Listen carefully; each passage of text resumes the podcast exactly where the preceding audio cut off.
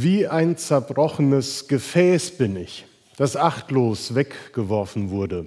So beschreibt sich König David, der König David, der als kleiner Hirtenjunge den großen Goliath besiegt hat und auch in seiner Zeit als König manch Angriffsfeinde des Volkes Israels abwehrte und den Wohlstand seines Volkes und des Königreichs mehrte und selber genoss.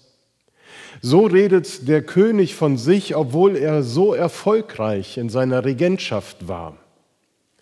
Was ist da alles passiert während dieser Zeit, dass sein Selbstbild, das doch eigentlich positiv sein sollte, sich so ins Negative kehrte?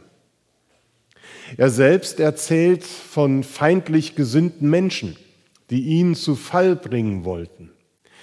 Er bekennt aber auch, dass er durch eigene persönliche Fehltritte und Fehlentscheidungen schuldig geworden ist. Durch sein Handeln das er zu verantworten hat, ist vieles zerbrochen und zerstört worden in seinem Leben, aber auch in das anderer. Im Rückblick, vielleicht am Ende seines Lebens, fühlt er sich wie ein zerbrochenes Gefäß. Scherben, wohin das Auge reicht, viel kaputt, viel Unheil, viel Durcheinander. Wenn wir einen ehrlichen Blick auf unser Leben werfen, dann werden wir auch mancherlei Bruchstellen erkennen. Hier und da kleine Feine, dort und anderswo, aber doch auch tiefe und unübersehbare Risse und Wunden des Lebens. Zugefügt von den eigenen Bruchlandungen und Niederlagen, Spuren, die von mancherlei Enttäuschungen und Bitterkeiten des Lebens zeugen, selbst hinzugefügt oder von anderen. Jeder von uns kennt oder ahnt zumindest auch die Widersprüche seiner Persönlichkeit. Er kennt die Sackgassen und Ausweglosigkeiten seiner Geschichte. Manchmal ist es in uns und um uns ganz viel zerbrochen. Manchmal sind Gräben entstanden, die kaum zu überwinden sind. Manchmal haben sich Abgründe aufgetan, in die wir am liebsten gar nicht hineinschauen wollen. Und deshalb bleibt die spannende Frage, was machen wir eigentlich mit den Bruchstücken unseres Lebens? Wie gehen wir mit den Rissen und Wunden, die wir davongetragen haben, um? Müssen wir sie verdrängen Müssen wir uns auch vielleicht für diesen Lebensbereich eine Maske zulegen, die uns schützt und das überdeckt und so tut, als ob eigentlich gar nichts wäre? Müssen wir unsere Zerbrochenheit in mühsamer Anstrengung verleugnen und von ihr davonlaufen? Genau das würden wir nicht schaffen. Wir können das nicht alleine tun. Wir brauchen jemanden, der uns hilft. Wer gibt mir Halt in meiner Zerbrochenheit? Wer kann die Bruchstücke meines Lebens, die vor mir liegen, wieder zusammenfügen zu einem heilen Ganzen? Wie kann ich nun mit den Bruchstellen und der Zerbrochenheit meines Lebens umgehen? Dazu möchte ich auf meine Predigt aus dem Sommer 2018 zurückgreifen. Ich hatte eine kurze Predigtreihe über das Buch von Henry Nouwen, Du bist der geliebte Mensch gehalten. Wir sind geliebt, zerbrochen, gesegnet und hergegeben. Und die Gedanken von damals über die Zerbrochenheit des Menschen, die kann ich für das heutige Thema nicht anders formulieren und wiederhole sie deshalb. An die zwei Wege, die Nouwen in seinem Buch beschreibt, möchte ich erinnern. Den ersten Weg beschreiten wir, indem wir uns die Zerbrochenheit und die Bruchstücke unseres Lebens ganz offen vor Augen halten und uns mit ihnen aussöhnen. Der erste Schritt zur Heilung und zur Zusammensetzung des Scherbenhaufens ist also einer auf die Bruchstücke zu und nicht von ihnen weg.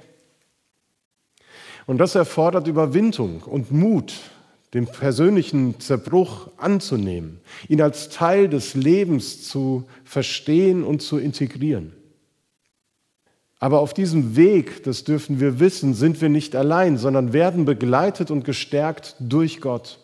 Er ist der starke Turm. Er ist das Auge im Sturm mitten in unserem Leben. Menschen mit zerbrochenen Herzen liegen dem liebenden Vater im Himmel am Herzen. David bezeugt seine Gotteserfahrung mitten in Psalm 34. Der Herr ist nahe denen, die zerbrochenen Herzens sind, und er hilft denen, deren Geist zerschlagen ist. An anderer Stelle heißt es, er heilt die zerbrochenen Herzen sind und verbindet ihre Wunden. Und der Prophet Jesaja verkündigt, Gott hat mich gesandt, den Elenden gute Botschaft zu bringen, denen, die zerbrochenen Herzens sind, sie zu verbinden. Diese Worte greift Jesus auf zu Beginn seines Wirkens und macht allen Menschen deutlich, wozu er in diese Welt von seinem Vater im Himmel gesandt worden ist. Nämlich genau deshalb, um den Elenden gute Botschaft zu bringen und die zerbrochenen Herzen der Menschen zu heilen. Wenn wir also an den Bruchstellen unseres Lebens stehen, dann brauchen wir jemanden, der uns hilft, genau darin standzuhalten. Jemanden, der mir immer wieder versichert, dass mich hinter dem Schmerz der Friede erwartet, hinter dem Tod das ewige Leben und hinter der Angst, die ich im Leben so oft habe, die Liebe und die Geborgenheit. Und genau dieser jemand ist Jesus Christus. Es ist eine tiefe Wahrheit des christlichen Glaubens, dass das menschliche Leid nicht der Freude und dem Frieden, wonach wir uns sehen, im Weg stehen müssen, sondern dass es gerade der Weg dazu werden kann. Das klingt paradox, aber es ist so. Der zweite Weg, den Noah nämlich aufzeigt, ist, stelle die Bruchstücke deines Lebens unter den Segen Gottes. Das ist die Vorbedingung dafür, dass ich mich mit meiner Zerbrochenheit versöhnen kann. Wir suchen immer irgendwie nach einer Erklärung für das, was sich in unserem Leben ereignet. Vor allem bei dem, was sich negativ ereignet. Und wir werden uns sicherlich schon oft in unserem Leben gefragt haben, warum? Warum gerade jetzt? Warum gerade ich? Oder wie lange noch? Es ist unglaublich schwierig und kräftezehrend, ohne eine Antwort auf dieses Warum zu leben. Und da ist die Versuchung groß, alles auf das Böse in der Welt, den Teufel oder die Schlechtigkeit der Welt und der Mitmenschen zu schieben. Ja, vielleicht sogar zu meinen, man wäre verflucht, weil man schon wieder vor so einem Scherbenhaufen steht, wie man es schon so oft in seinem Leben getan hat. Vielleicht neigen wir auch dazu, ähnlich wie David, alles mit unserem Selbstwertgefühl, das aufgrund der Schicksalsschläge und Nöte ohnehin nicht groß ist, zu verbinden und alles Schlimme, alles als Bestätigung der negativen Einstellung uns selbst gegenüber wahrzunehmen. Für Henry Nun besteht die wesentliche geistliche Aufgabe der geliebten Kinder Gottes darin, ihre Zerbrochenheit aus dem Schatten des Negativen herauszuholen und aus dem Schatten des Fluches zu entfernen und unter das Licht des Segens Gottes zu stellen. Unsere Zerbrochenheit und die Bruchstücke unseres Lebens machen uns oft blind für den Segen Gottes. Und wir spüren die Liebe des Schöpfers nicht mehr. Und so besteht also die entscheidende Aufgabe darin, Gottes Segen zu erlauben, uns tief in unserer Zerbrochenheit anzurühren, zu ihr durchzudringen. Denn dann öffnet sich langsam eine Tür dafür, uns trotz unserer Zerbrochenheit als geliebte und gesegnete Kinder Gottes wahrzunehmen. Du bist ein zerbrochener Mensch, ja, aber du bist und bleibst trotzdem ein von Gott geliebter und gesegneter Mensch. Und weil das gilt, können wir auch mitten von schweren Leiden und Krisen echte Freude und tiefen inneren Frieden erfahren. Und Jesus lädt dich ein, ihm auch deine Wunden zu zeigen und nicht nur deinen Glanz. Bring ihm auch deine Scherben. Er nimmt sie in Kauf.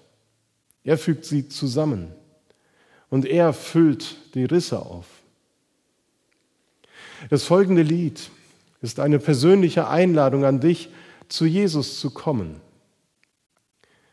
und ihm deine Zerbrochenheit hinzulegen. Nimm diese Worte, die uns zugesungen werden, tief in dein Herz auf und bete sie mit.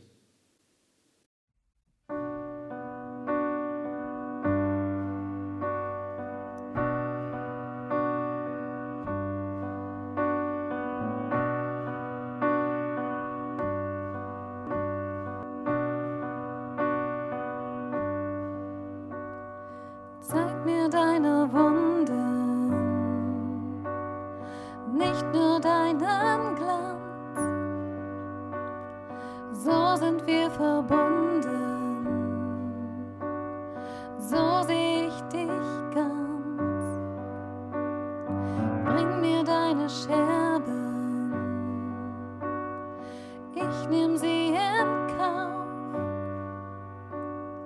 Ich füg sie zusammen.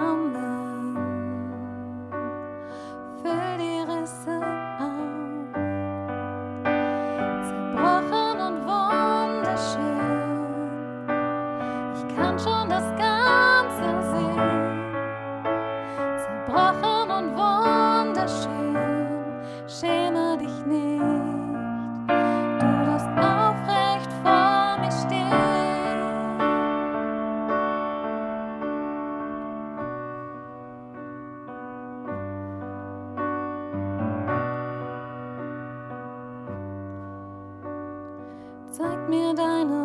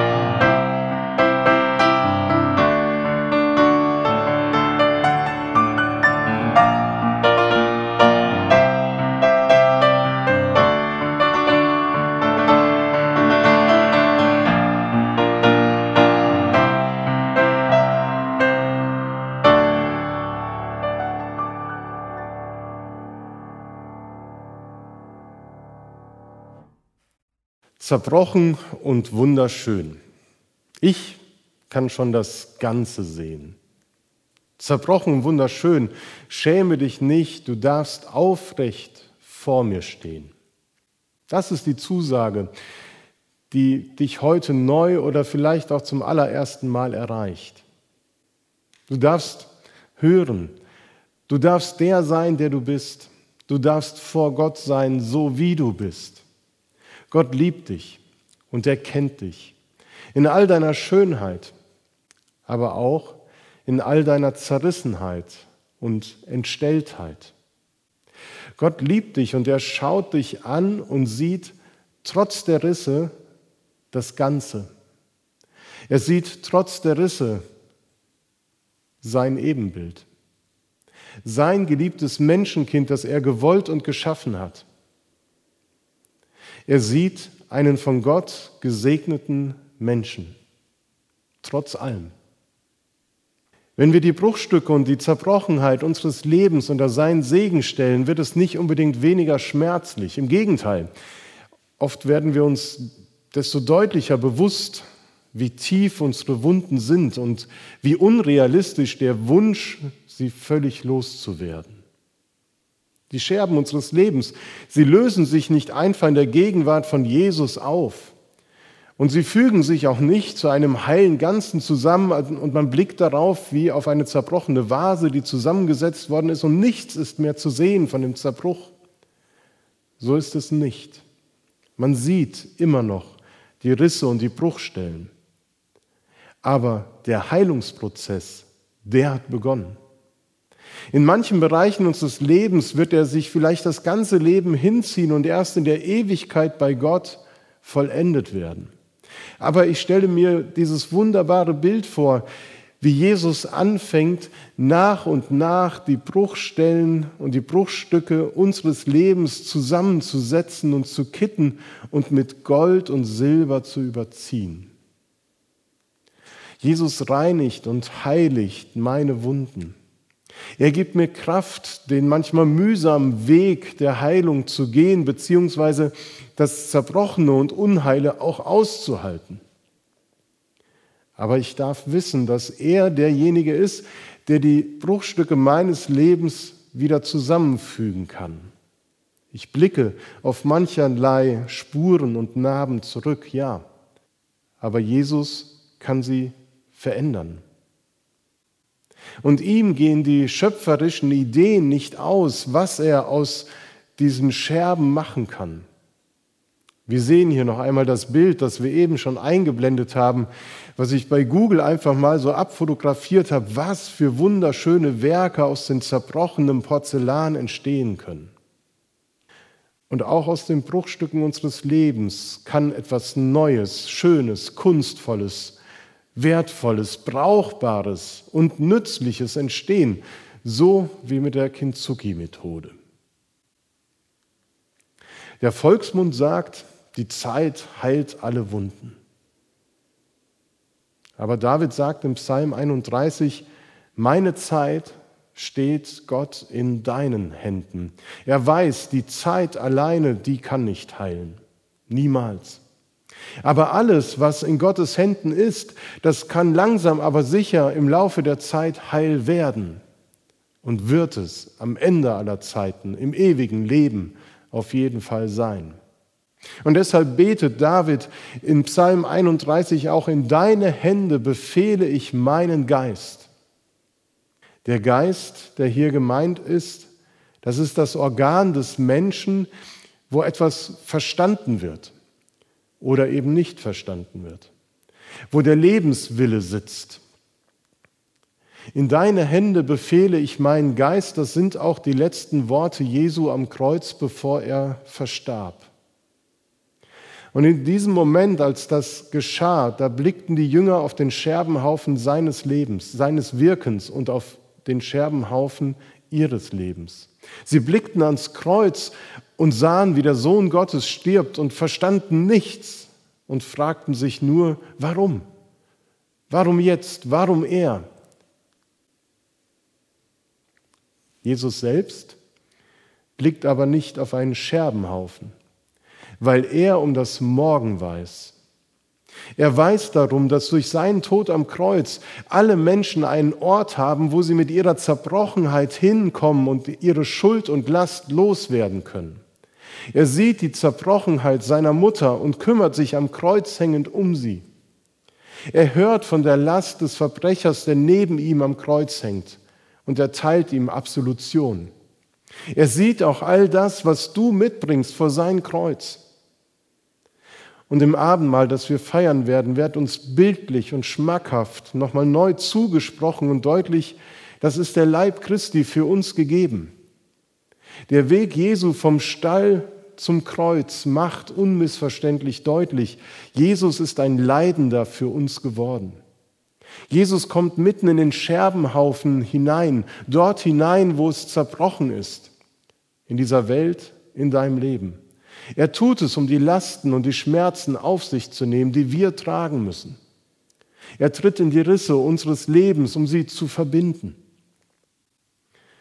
Und wir dürfen und du darfst dein Vertrauen in Jesus Christus mit den Worten Ausdruck verleihen, wie sie David im Psalm 31 ausgedrückt hat.